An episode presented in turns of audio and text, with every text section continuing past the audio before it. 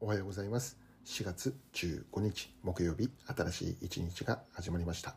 ポッドキャスト日々新しくの時間です。私はアメリカのニュージャージーとニューヨークでラブジョイピーチャーチという日本語教会の牧師をしている中島と申します。よろしくお願いいたします。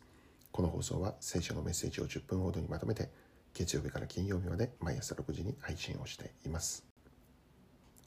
早速今日のメッセージですがまず今日の聖書の一節を紹介したいと思います。創世記3章7節。このようにして2人の目は開かれそれで彼らは自分たちが裸であることを知った。そこで彼らは一軸の葉を綴り合わせて自分たちの腰の覆いを作った。今日はこの一節から救われる唯一の方法というテーマでお話をしていきます。今日の聖書では初めの人間であるアダムとエバが罪を犯してしまった結果について記録されてあります。アダムとエバっていうのはあま神様によって創造された初めの人間であります。神様はご自身の形として人を作られそれを男と女とに、えー、創造されたということでした。神様によって人間が創造された時そこにあったのは平和でありました。幸いであり喜びでした。神様がご自身の創造の技である人間たちを愛しそして人間たちも神様を愛するというそのような互いに愛の関係美しい愛の関係が結ばれていたんですね。その関係は非常に良いものでありました。ところがアダムとエヴァが罪を犯したことによって神様と人間の美しいその関係が破壊されてしまうということになるのです。罪人となってしまったアダムとエバは今までしたことのない行動に出ます。それが今日の聖書に記録されてあるんですね。一軸の葉を綴り合わせて自分たちの腰の覆いを作ったということなんです。罪人となる以前人間たちはこのようなことをする必要はありませんでした。しかし罪人となったことにより彼らの目が開かれたと聖書は教えているんですね。それで彼らは自分たちが裸であるということを知り恥ずかしく思い一軸の歯を綴り合わせて自分たちの腰を覆う、まあ、隠すということになったのであります。罪人となる以前、えー、人間にはこの羞恥心というものはありませんでした。互いに裸でいても恥ずかしいと思わなかったということなんですね。しかし罪を犯した後に人々は裸でいることが恥ずかしいと思うように、なってしまうのです。そしてそれを、隠すようになるということですね。その後アダムとエバは園の中を歩き回れる神様の声を聞くことになります。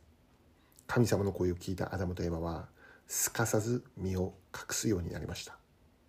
罪人となる以前彼らは神様の声を聞くことは喜びでしかなかったのです。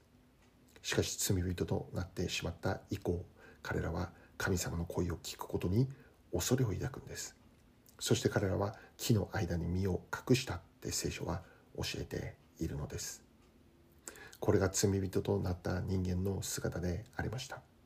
神様から隠れるようになりました。また互いに一軸の葉を綴り合わせるようになりました。自分たちのありのままの姿を持って神様の前に立つということができなくなってしまいました。繕い始めるのです。繕わなければ神様の前に立つことはできないって彼らは考えるようになったのです。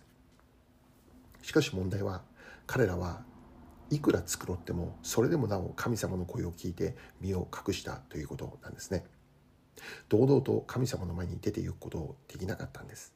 一軸の葉で自分たちを覆ってもそれでも彼らは神様の前に立つことはできなかったんですね。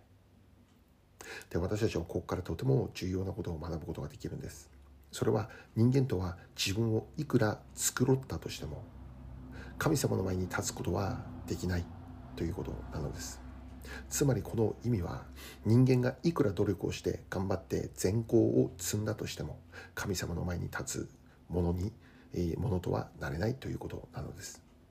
私たちの努力が私たちと神様との関係を近づけるということにはならないんだということ。私たちが努力を重ねて頑張っていくら自分の義というものを立てたとしてもそれが神様の前に立つことができる資格にはならないんだということなのです。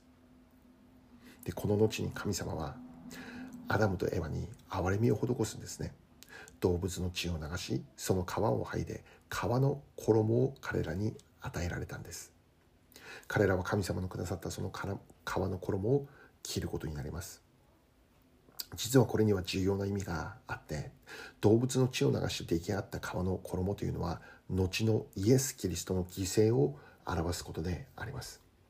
つまりイエス・キリストが十字架にかかりそこで私たちのための身代わりとなって死んでくださったことにより私たちの罪が覆われることになるということを教えているのです。一軸の葉によってつまり私たちの善行とか努力によって罪が覆われることにはならないということです。神様のくださる動物の犠牲による皮の衣によってのみ。つまり十字架で血を流し私たちのための犠牲となられたイエス・キリストによってのみ。私たちの罪が覆われる。そしてそれによって神様の前に立つという祝福に預かることができるということなのです。すなわちこれは私たちが天国に入るために必要なことを教えてくれているんですね。それは私たちの努力ではない。私たちが頑張って作ろってではない。神様の与えてくださったイエス・キリストの犠牲によってのみ。それを信じることによってのみ。可能となるということを教えているのです。私たちが救われるためにはどれだけ頑張って善行を積んで良い人間となることができたのかではないんですね。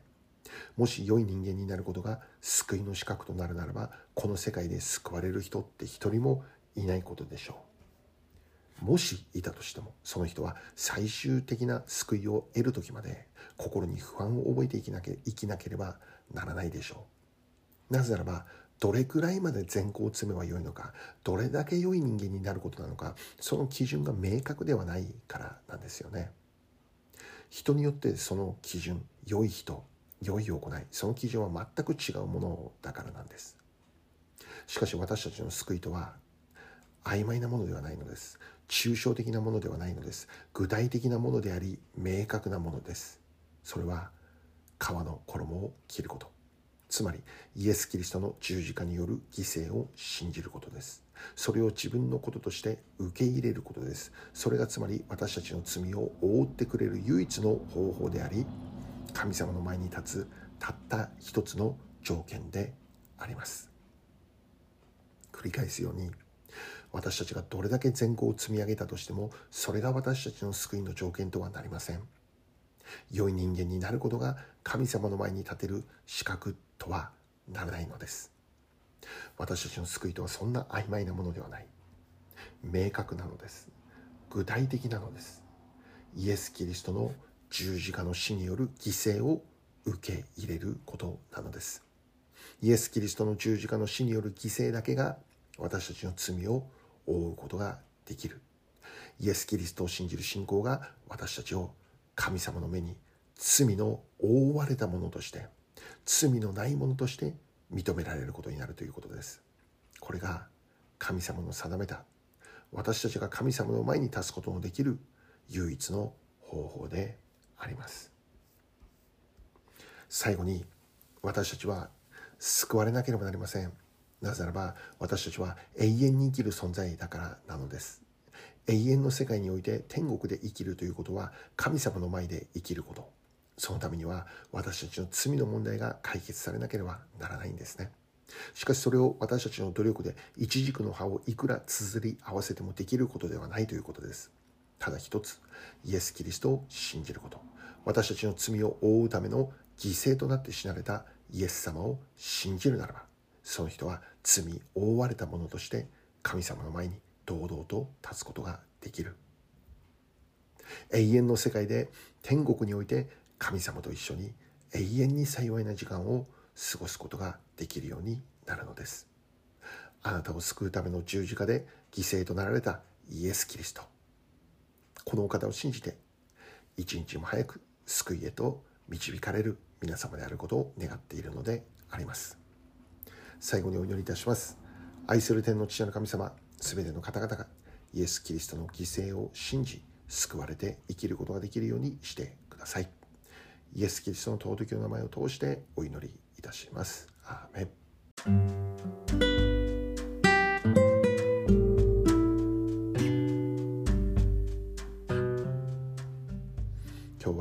でとなります。